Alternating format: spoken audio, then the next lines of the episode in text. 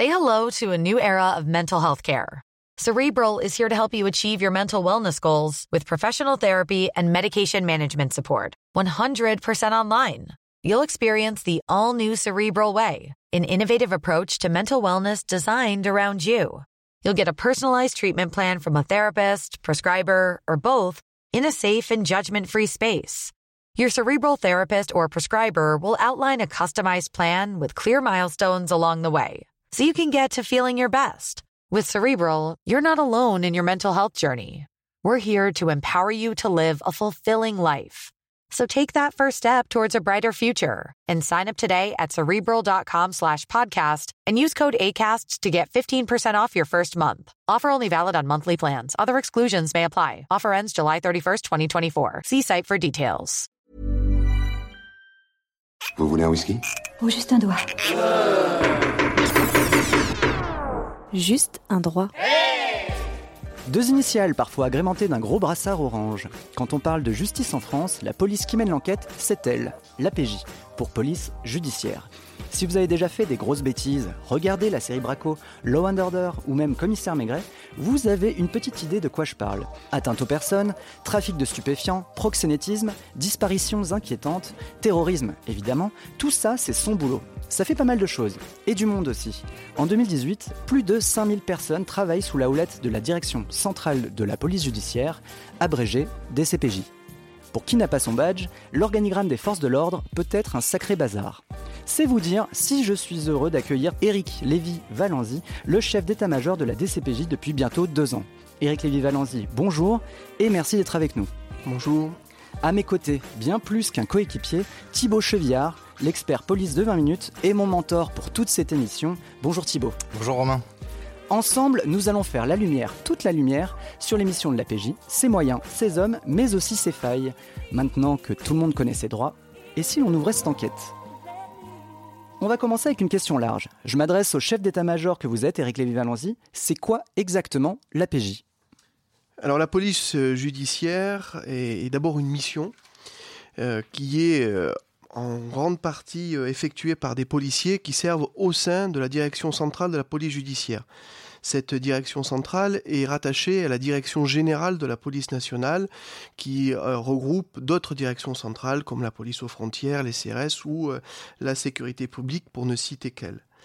Il est bien important de, comprendre que nous ne sommes pas une police à part, mais plutôt une police spécialisée. J'aime bien reprendre l'acronyme de la médecine. Euh, pour faire la comparaison avec nos camarades de sécurité publique, nos camarades de sécurité publique au quotidien pratiquent de la médecine générale, c'est-à-dire qu'ils sont au contact euh, des personnes, qu'ils ont une bonne connaissance euh, du terrain, mais que quand le mal est profond, qu'il nécessite un investissement en temps et en moyens, ils font appel à un médecin spécialisé. C'est là qu'intervient la police judiciaire qui va consacrer euh, plus de moyens et plus de temps pour nettoyer et soigner euh, ce mal en, profondeur. Bien évidemment, si euh, le médecin spécialisé ne parle pas au médecin généraliste, on peut toujours craindre que le, les soins qui sont apportés ne soient, pas les plus efficients possibles. Donc le travail que fait la police judiciaire est un travail de spécialiste, un travail de fond, mais qui doit s'appuyer souvent sur le travail de nos camarades de voie publique, en particulier ceux de la sécurité publique. Ok. Alors on va rester un petit peu dans le, gros du sujet, hein. on est un peu aux bases hein, sur la, la, police judiciaire. En préparant cette émission, j'ai découvert que la PJ avait une histoire assez prestigieuse. Est-ce que vous pouvez nous en dire un tout petit peu plus, notamment sur sa création et les fameuses brigades du Tigre? La police judiciaire est, centenaire euh, et on a toujours beaucoup de plaisir à dire que, que cette, maison euh, qui a un certain âge est toujours moderne. Euh, nous sommes au début du XXe siècle, plus exactement en 1907, et euh, le gouvernement de l'époque, qui a à sa tête comme président du Conseil et ministre de l'Intérieur un certain Georges Clémenceau, est soumis à forte pression médiatique sur euh, des résultats qui se font attendre pour lutter contre des bandes organisées qui, euh, déjà à l'époque, utilisent des moyens modernes comme euh, les automobiles pour se déplacer de façon rapide sur le territoire et avoir une délinquance un peu multicarte. Donc la police de l'époque, qui est plutôt organisée de façon locale, basée sur des unités municipales, a besoin donc de se repensée. Et donc c'est à ce moment-là que Georges Clémenceau prend l'idée, développe l'idée exactement, de créer ce qu'on avait appelé des brigades mobiles de recherche. Il y en aura 12 initialement répartis sur le territoire français, qui vont avoir pour mission euh, de lutter contre cette nouvelle forme de criminalité. Et euh, ce qui est intéressant, c'est de voir que dès le départ, la police judiciaire est née donc ce 30 décembre 1907, euh, dès le départ, dans ces gènes, la police judiciaire a le gène de l'adaptation à la mutation des phénomènes criminels. Donc ça colle très bien avec l'identité un petit peu spécialisée du chirurgien que vous nous donniez tout à l'heure. Justement, j'enchaîne sur cette partie un peu spécialisée qu'on évoquait, terrorisme, crime organisé, mais aussi petit vol. La PJ a l'air d'être vraiment sur pas mal de fronts en même temps. Comment est-elle organisée pour y répondre? Alors, euh, la PJ, c'est quand même une maison qui est finalement euh, assez petite. Hein. Nous sommes 5200. Euh, euh, vous avez sur ces 5200 personnes 3700 policiers, 1000 administratifs et euh, un peu plus de, de 500 euh, personnels techniques et scientifiques. Ces gens se répartissent au sein d'unités qu'on appelle des unités territoriales ou centrales. Les unités centrales sont, à, l'exception d'une d'entre elles, sont regroupées en région parisienne.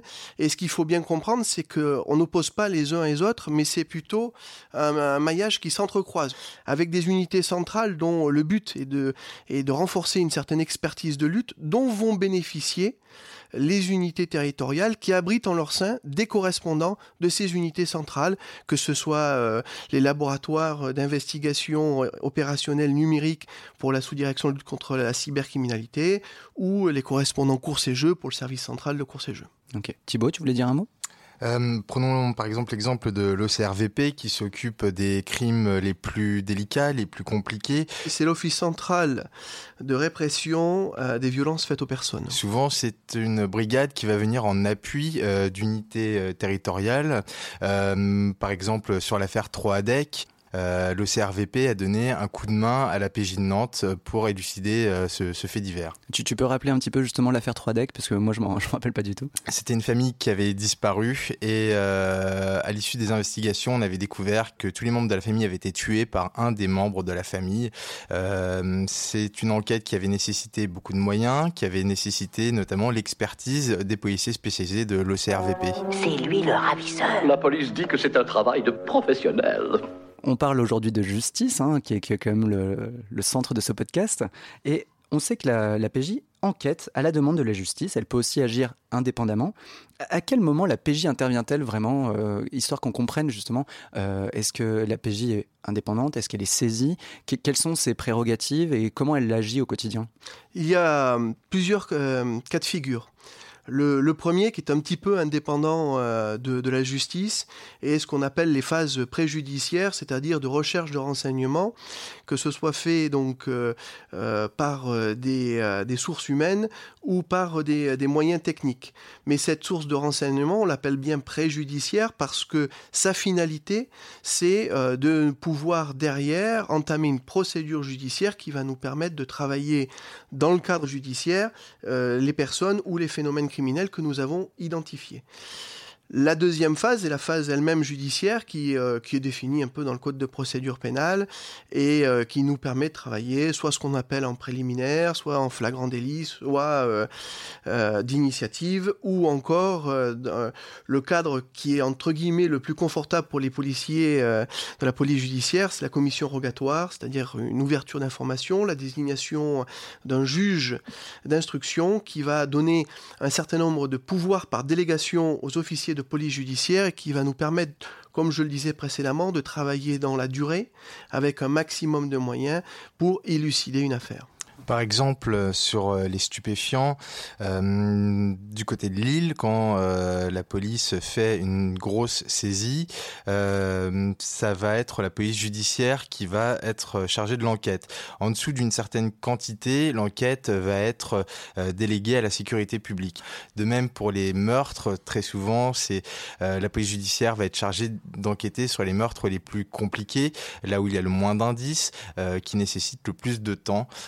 L'exemple euh, d'une femme qui serait découverte euh, morte, si on sait par exemple que c'est son mari euh, qui a qui vraisemblablement a commis ce, crime, ça va être la sécurité publique qui va être chargée de l'enquête. En revanche, si vraiment il n'y a aucun indice, si on, ne sait pas du tout ce qui s'est passé, ça va être la police judiciaire qui va être chargée de cette enquête parce qu'elle a des moyens, parce qu'elle a le temps euh, et parce qu'elle a l'expertise pour travailler sur ce genre d'affaires euh, très sensibles. Donc Thibault, quand tu parles de sécurité publique, c'est donc les, policiers qu'on est amené à croiser euh, dans la rue classiquement Exactement.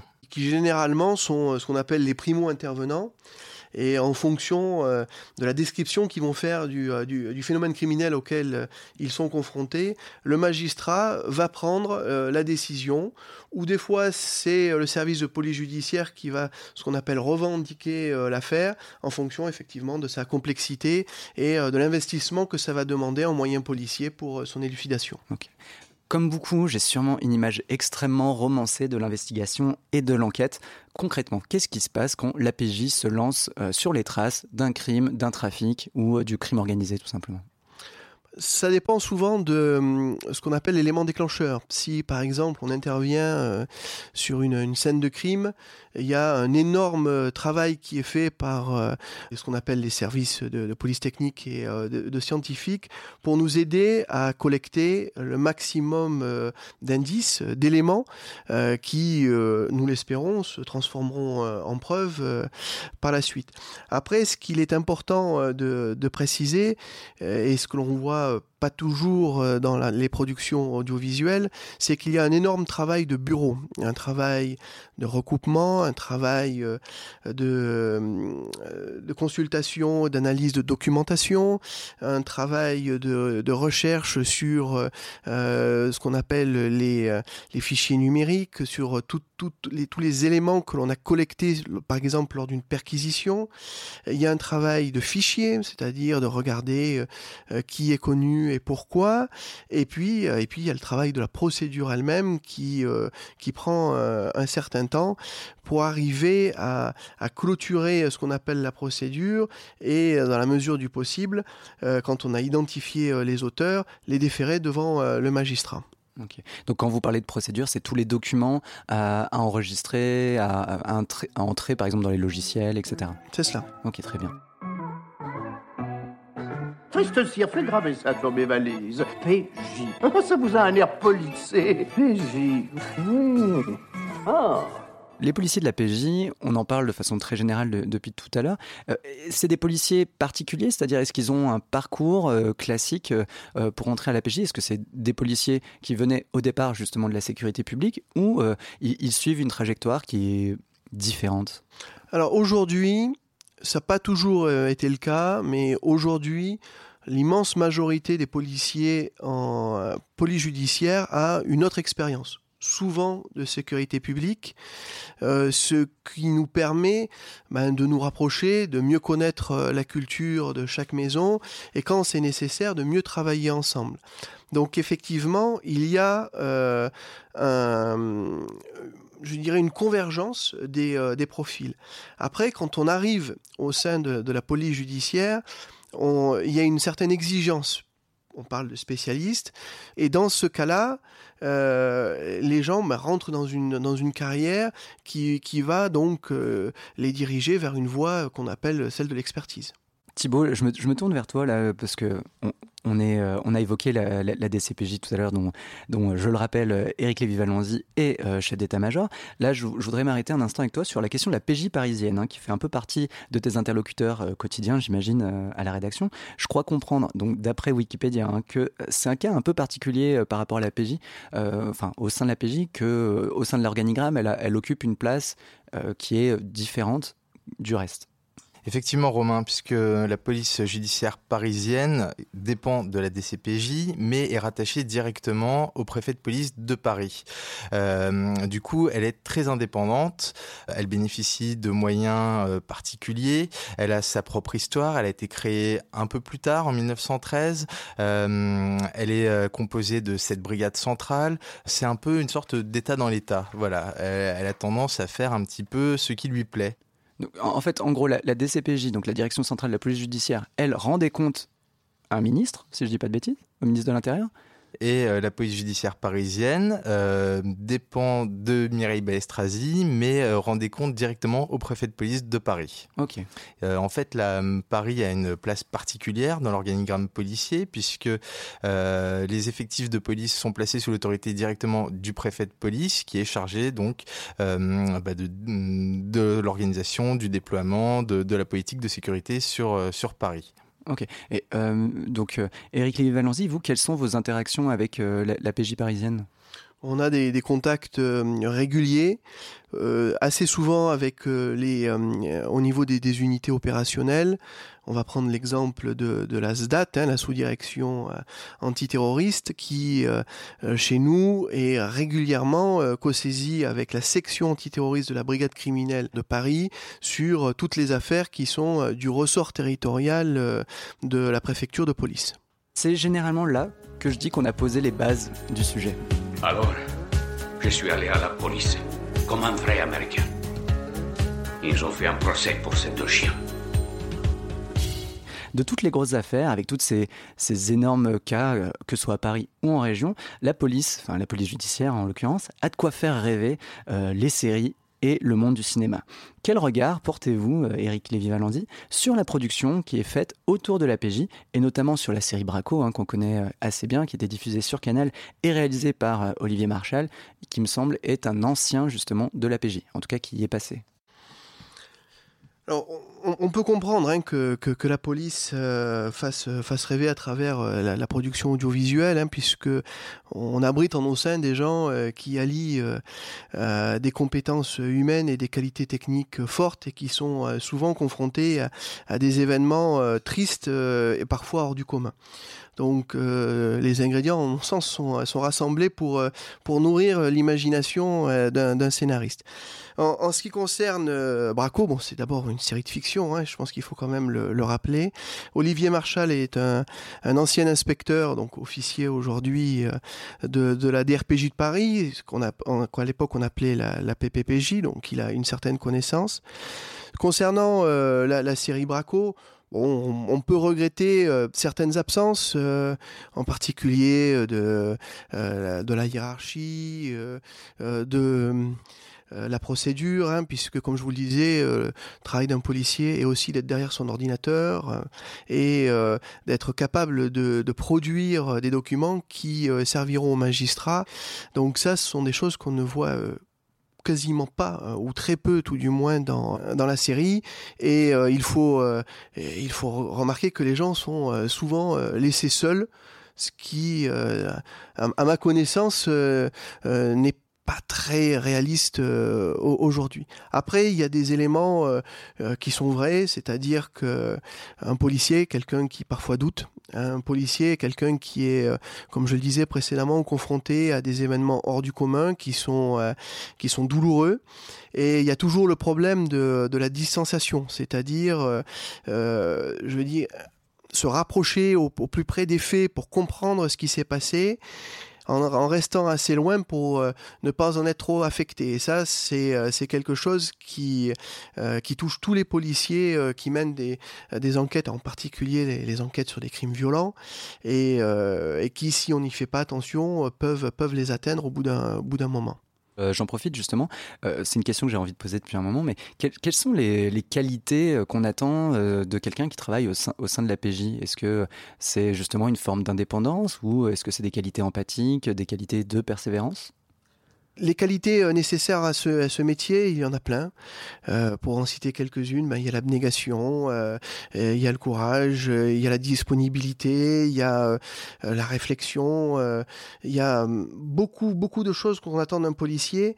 Et heureusement, heureusement, il n'y a pas un policier parfait que l'on aurait envie de cloner pour disposer de, brigades qui se ressembleraient toutes, mais plutôt, plutôt des gens qui mettent sur une enquête en commun commun leurs compétences, leurs qualités et leur professionnalisme pour se compléter et nous, nous, nous permettre d'avancer sur des enquêtes qui sont parfois complexes. Thibaut, toi peut-être euh, dans au, cours de ta carrière de, journaliste, de jeune journaliste en euh, police euh, chez nous, est-ce que tu as pu rencontrer, repérer éventuellement des, des caractères ou des qualités que, qui étaient communes à certains policiers? Tous les policiers qu'on rencontre sont évidemment très différents. ce que je remarque, c'est qu'au sein de la police judiciaire, les, les, policiers ont une certaine prestance, ont une certaine classe, il faut bien le dire. surtout, je crois euh, on a tendance à considérer que la police judiciaire fait partie un peu de, l'élite des forces de police. Ce sont des gens qui effectivement connaissent parfaitement bien leur dossier, connaissent parfaitement l'environnement dans lequel ils travaillent. Euh, ce sont des gens qui font preuve de beaucoup d'abnégation. Ils peuvent travailler très très longtemps sur une affaire jusqu'à ce qu'elle sorte. Donc euh, ce sont effectivement des qualités qu'on retrouve très souvent hein, chez, chez nos interlocuteurs. Courage, abnégation, sérieux. Mon ami, c'est le commissaire Vorobedieci. Alors, non. Oh bah téléphone à la PJ, vous verrez bien. À la PJ, à 7 heures Il y est tous les jours jusqu'au milieu de la nuit. On va revenir sur une affaire qui est peut-être euh, un peu compliquée euh, au, sein de la PJ, c'est euh, l'affaire l'affaire Néret, qui a mis en lumière la délicate gestion des, des indices. Comment les enquêteurs travaillent-ils aujourd'hui avec leurs indices Michel Néret était donc le numéro 2 de la police judiciaire de Lyon. Euh, il s'est trouvé qu'il euh, il avait des liens un peu particuliers avec euh, certains indiques et il est donc passé au tribunal. Ce que la justice le reprochait, c'est d'avoir davantage fait bénéficier ces indiques d'informations que lui en a reçu. c'est en tout cas ce que la justice a, a mis en lumière au terme de, de ces deux procès. il a notamment reçu des cadeaux euh, de ses indiques. Euh, il a notamment reçu de l'argent et en fait, il a expliqué qu'il avait été un peu euh, rattrapé au fil du temps par cette relation qui était un mélange d'amitié et de, de relations professionnelles. Après, il ne faut pas oublier que le tonton, l'indique, est un voyou parce que celui qui a euh, l'information euh, la plus sensible, ben, c'est celui qui est au contact des voyous et qui bien souvent est quelqu'un qui est susceptible de commettre ou a déjà commis euh, des, des, infractions. Donc il est important de toujours garder ça à l'esprit. il existe des règles, il existe des procédures qui sont écrites de façon à protéger l'indique, mais aussi ce qu'on appelle le policier traitant, euh, pour éviter un certain nombre d'écueils qui sont identifiés et euh, éviter le, les dérapages que, l'on a pu connaître dans le passé. Ce qui est, euh, ce qui est important dans, dans, la relation avec un indique, c'est donc d'éviter certains écueils, comme par exemple l'appropriation. Il ne faut pas que dans un service, un policier traitant dise c'est mon indique. À partir de ce moment-là, il rentre euh, dans une phase qui, est, qui peut être parfois compliquée en s'appropriant effectivement l'indique et en créant une relation exclusive sur laquelle on, peut risquer euh, de perdre la, maîtrise. Le, deuxième point qui est en lien avec celui-là, c'est à nouveau la distanciation. C'est-à-dire, il faut créer un lien pour que petit à petit, euh, euh, effectivement, il nous donne l'information dont nous avons besoin. Euh, mais il faut rester à une distance qui nous permette d'avoir le recul pour évaluer la, la relation que nous avons avec lui et le bénéfice que nous en tirons. Enfin, ce qu'il faut garder à l'esprit, comme je le disais, c'est que on vit dans un monde où rien n'est gratuit. Donc l'information que l'indique nous donne, elle a une valeur. Donc il peut être à ce titre rémunéré. Et s'il ne l'est pas, c'est que euh, l'indique en tirera un certain avantage. Donc il faut là-dessus être à nouveau méfiant euh, dans, euh, dans la relation que nous avons avec l'indique. Donc c'est quelque chose sur lequel nous avons euh, beaucoup travaillé de façon à ce que euh, cette relation soit, euh, soit la plus sécurisée possible et nous permette de récolter dans les meilleures conditions l'information dont nous avons besoin pour initier ou pour nous permettre d'avancer dans les différentes affaires. Ok, c'est très clair. On attaque sur une partie qui est aussi euh, très intéressante. On évoquait tout à l'heure le côté assez prestigieux hein, de, la police judiciaire. J'ai cru comprendre euh, sur internet, je, suis allé voir quelques articles où euh, on interrogeait un petit peu justement est-ce que cette voie royale était en crise? J'ai cru, on parlait tout à l'heure des procédures. Certains policiers évoquaient un alourdissement des procédures. Est-ce que vous avez un mot à nous dire là-dessus sur est-ce qu'il y a une crise d'évocation au sein de la police judiciaire aujourd'hui? Nous avons connu des, euh, euh, difficultés effectivement euh, liées en particulier, mais pas seulement, à l'alourdissement de la procédure pénale. Euh, comme je le disais précédemment, euh, le travail d'un policier, c'est d'être aussi derrière son ordinateur, euh, à, taper sur, sur son clavier de façon à remplir un certain nombre de procès-verbaux qui vont enrichir la procédure pénale. Dans une démocratie, il est normal que le, le pouvoir judiciaire soit remis régulièrement en question pour augmenter euh, parfois les droits de la défense si on estime que, ceux-ci euh, euh, n'ont pas suffisamment droit, droit au chapitre. Et il se trouve que un des effets de cette remise en question a été la multiplication de ce qu'on appelle les actes techniques. C'est-à-dire que à chaque fois que vous faites quelque chose lors de la garde à vue, lors de la, euh, euh, la, saisie euh, de la procédure qui n'est pas en lien avec, je veux dire, la révélation de la preuve, qu'on appellera dans, ce cas-là un acte un petit peu probant. Hein. C'est par exemple, j'ai contacté l'avocat, j'ai contacté le traducteur, j'ai contacté le médecin, la garde à vue s'est arrêtée à telle heure, la fouille a permis de, de retrouver tel ou tel objet, et on a une une, multiplication euh, de, de, ces, euh, de ces actes techniques euh, qui n'apportent en eux-mêmes pas la, preuve de l'innocence ou de la culpabilité hmm. du mis en cause, mais qui ont alourdi le travail et qui surtout, surtout font courir le risque de ce qu'on appelle la nullité en disant ah ben parmi les X actes techniques que l'on attend de votre procédure, il en manque un ou euh, celui-ci est mal fait, ou euh, il est mal daté, euh, et, l'avocat invoquera la, nullité dans certains cas. Donc il y a une pression beaucoup plus forte qui est, qui est faite sur la, précision euh, de, la rédaction, la concision euh, euh, de, qui n'existe plus hein, de, la, procédure, et, du coup, les délais passés sur cette rédaction s'allongent d'autant. Et ça, il y a beaucoup de policiers qui ont connu un système plus souple auparavant, ou de jeunes policiers qui sont venus avec des images tirées de l'audiovisuel qui sont un petit peu surpris par, par, par cette Bon, après, il ne faut pas oublier que derrière, il y a la liberté euh, d'hommes et de femmes, euh, il y a euh, l'innocence ou la culpabilité de, de, mise en cause. Après, le, deuxième problème, c'est souvent lié à notre rythme de travail. J'ai souvent tendance à dire qu'en PJ, on sait quand la semaine commence, on sait rarement quand elle se termine. Et, et ça, pour des gens passionnés, c'est quelque chose qui est, qui est vivable pas toujours pour l'entourage. Donc, euh, euh, il faut, trouver, faut arriver à trouver un, juste équilibre. Et, euh, et, ça, bon, ce sont des choses sur, laquelle, sur lesquelles nous travaillons. Appelez la police Appelez la police Je m'en fous, il y en a un autre Vous avez demandé la police. Ne quittez pas. Euh, on va se projeter euh, dans le futur. À quoi ressemble l'avenir de la PJ En gros, euh, quels sont les moyens qui vont être alloués? Est-ce que pour se confronter aux nouveaux défis ou peut-être aux nouvelles formes de criminalité, la propagande éventuellement djihadiste, de la cybercriminalité. de quels moyens est dotée aujourd'hui la police judiciaire pour faire face à ces nouvelles formes de criminalité? Alors, euh, en ce qui concerne la cybercriminalité, donc euh, la police judiciaire a créé une sous-direction de lutte contre la cybercriminalité qui aujourd'hui a ses déclinaisons euh, au sein des services territoriaux dans ce qu'on appelle les Lions.